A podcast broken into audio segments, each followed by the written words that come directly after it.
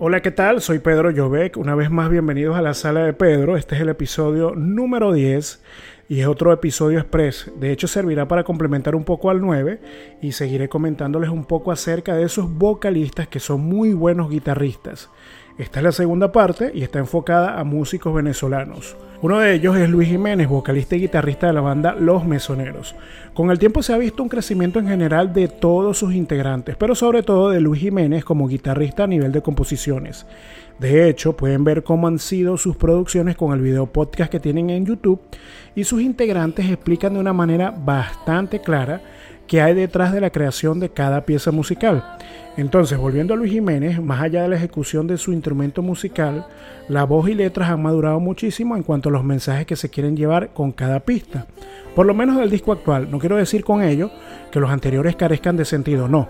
Es la carga emocional que se puede sentir de lo que hablo. Que por cierto, aunque no soy amante de la música urbana, Luis Jiménez tiene un tremendo proyecto musical con sonidos urbanos llamado Lagos. En él participa el propio Luis Jiménez y otro Luis que es Luis Subilaga, mejor conocido como Mr. A on the Beat.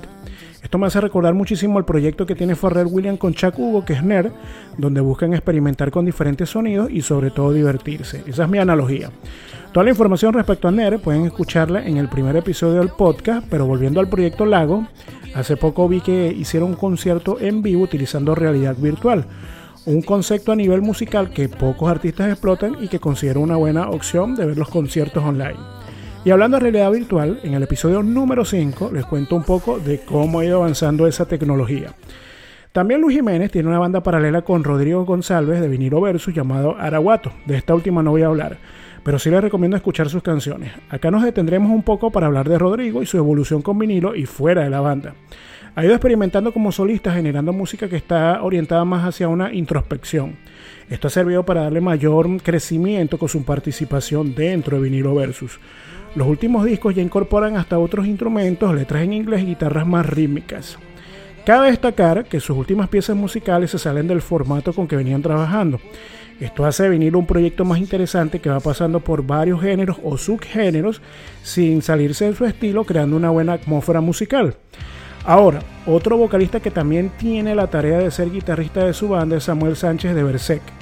Este grupo creo que tiene canciones súper complejas en cuanto a su ejecución y sin embargo Samuel logra un buen equilibrio entre la guitarra y la voz, aportando energía, pasión y fuerza a sus piezas musicales. Hasta la fecha, Samuel Conversec ha consolidado un disco que lleva por título Visiones y un aproximado de unos 5 sencillos. Me atrevo a comparar su sonido como bandas como Breaky Benjamin, un poco de Mutemax, Sitter y hasta Cole. Ahora, el que yo considero más que un buen vocalista y guitarrista es el multiinstrumentista y productor musical Giancarlo de Oliveira de Candy 66. En sus inicios no estaba en planes ser vocalista de alguna de sus bandas y a mediados de los 90, luego de la reformación de esos proyectos fallidos, comienza la era de Candy 66 con sonidos fuertes, letras experimentales y realmente fue para el 2006 aproximadamente cuando Jan toma la posición de vocalista guitarrista y eso ayudó a darle más fortaleza a la banda a pesar de estar atravesando problemas continuos de formación. Candy 66 cuenta con un gran repertorio de piezas musicales variadas que en el orden de salida van dando idea del crecimiento exponencial de Giancarlo como vocalista y guitarrista. No está de más decir que Candy 66 es una de mis bandas venezolanas preferidas que junto a Liquid han marcado pauta en la escena musical de nuestro país. Con este recuento le doy fin a este capítulo, no sin antes darles las recomendaciones musicales. La primera es Jennifer Touch, Ice Sara Lugo, Hoverphonic y Annie Mari. De igual manera, todos los nombres de las bandas, guitarristas mencionados y recomendaciones están en la descripción del podcast. Y si quieres participar, sugerir temas, puedes escribir a mi correo personal que es pedroyovet.gmail.com Puedes enviarme mensajes directos por Twitter e Instagram bajo los usuarios Pedro e Industria Visual.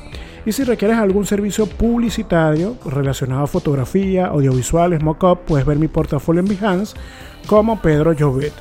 Gracias por escuchar, nos vemos a la próxima. Chao.